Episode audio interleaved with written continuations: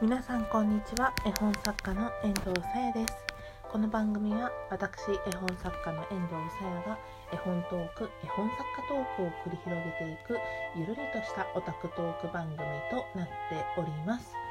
本日は10月の29日月曜日朝7時49分にこのラジオを収録しております。第60回目の放送になります。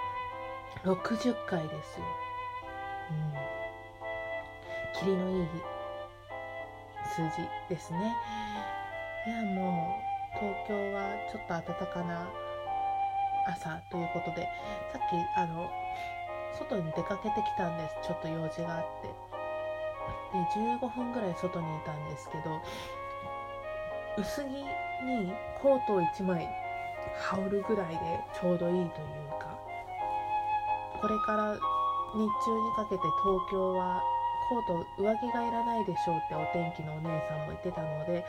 あそんなに暖かくなるのと思いきや週間予報だと1桁台になることもあります。気温とかって言ってて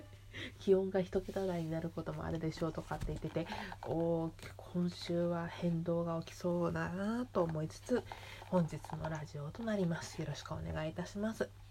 さて本日のラジオの本題はこちら。子供たちと遊んできたよ。絵本のあり方についてです。イエイ。はい。えー、遠藤このラジオを収録しているのが10月29日の月曜日というのは先ほどお伝えした通りなんですけれども、えー、昨日おとといですね土曜日曜27日と28日にあの近所に住んでいる親戚のお家にお泊まり行ってきたんですね。そのお宅には、えー、今小5のお姉ちゃんと小3の妹というあの子供たちが2人おりましてその姉妹とですねお泊まりした時にすごい遊んできたんですね。まあその私がお絵かき道具パレットとか筆とか水入れとかを持って行ってその子のその子たちのお家でお絵かきもしましたしあとは近所の児童館かな？あれは、うん、児童館に行ってその姉妹と姉妹の友達2人と私の5人というカオスなねカオスだよね。とこ感じで遊んできたりとか。おかげでもうあの移動するのにですね走ったりするんですよ。彼らあの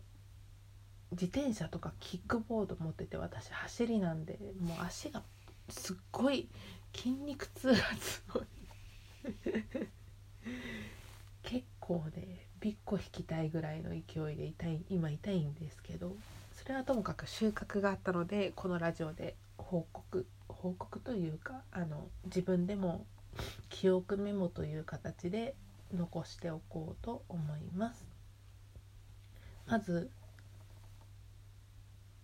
その児童館行った時に図書館にもよって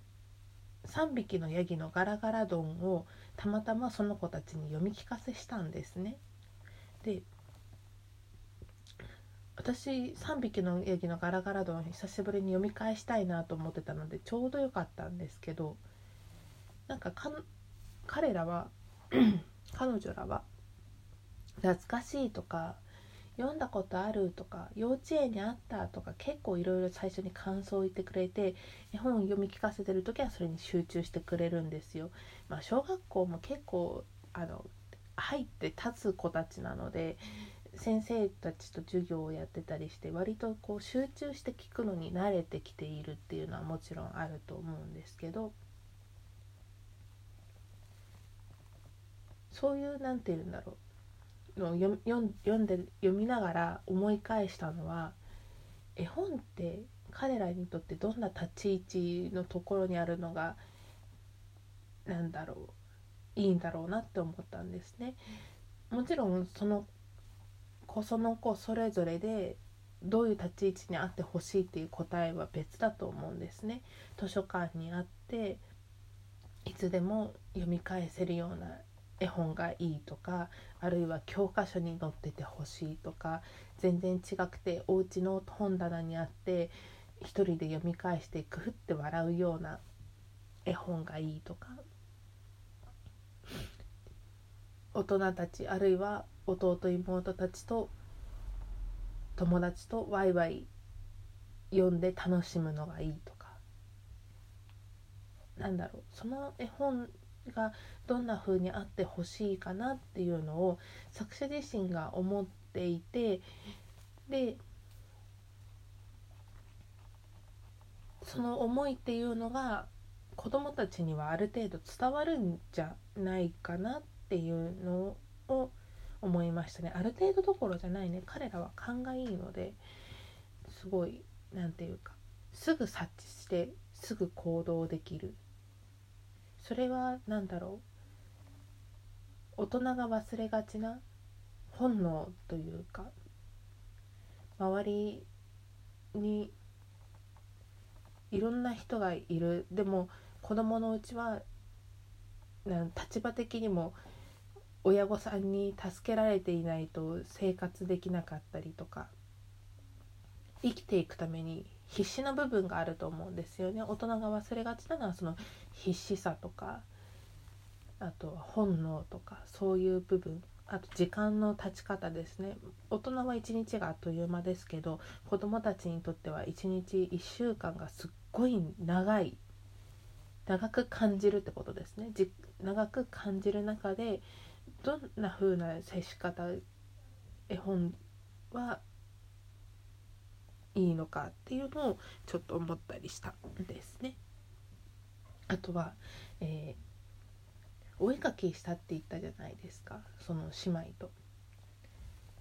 お絵かきしながら思ったのはその姉と妹で全然描き方が違うんですよ。姉は本当に何て言うんだろう絵に対しては慎重なタイプなんですね。まず線画の周りをきれいに塗ってその後で真ん中を埋めていくはみ出したくないタイプっていうんですかね。だからなんか塗りも均一だし綺麗に塗れてる。なんか教科書とか学校の先生で習ったこれが好きとかにじみが好きスパッタリングが好きとかいろいろ覚えたてのことをいろいろ言ってそれはすごい可愛いんですけどなんか好みがはっきり出てきた。小5なんでねそろそろ。自分の好みっていうのは何かなっていうのが自分で分かりつつあるという年齢という感じでしたね。で妹の方は何だろう。その妹の性格もあるんですけど失礼しましたえっ、ー、とおおらかでで思い切りがあるんですよ本当に「えいや!」って書いて「とりゃ!」って書いて絵の具もすごいたっぷりだったっていう感じのそその塗り方ではみ出るとかなんかそんなあんまり気にしてないんですけどでも完成してみるとすっごい味があってあこれはすごいいい絵だねって私は思うんですよ。私これ描けって言われたらなんかちょっと計算とか打算とかが入っちゃうんじゃないかなって思うんですけどその妹の方はその姉妹の妹の方は本当になんか好きなように塗ってったらこうなったよみたいな「いいでしょ!」みたいな屈託がないんですよね。それぞれその子供たち2人のいいところがあって見てて楽しかったですね。あなんか美術の先生とかこんな風に見てたのかなって思いますね。はい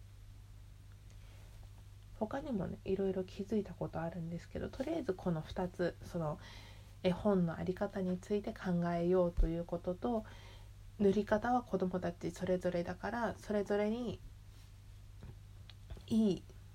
いいというかプラスになるかなと思うような教え方あるいは私からの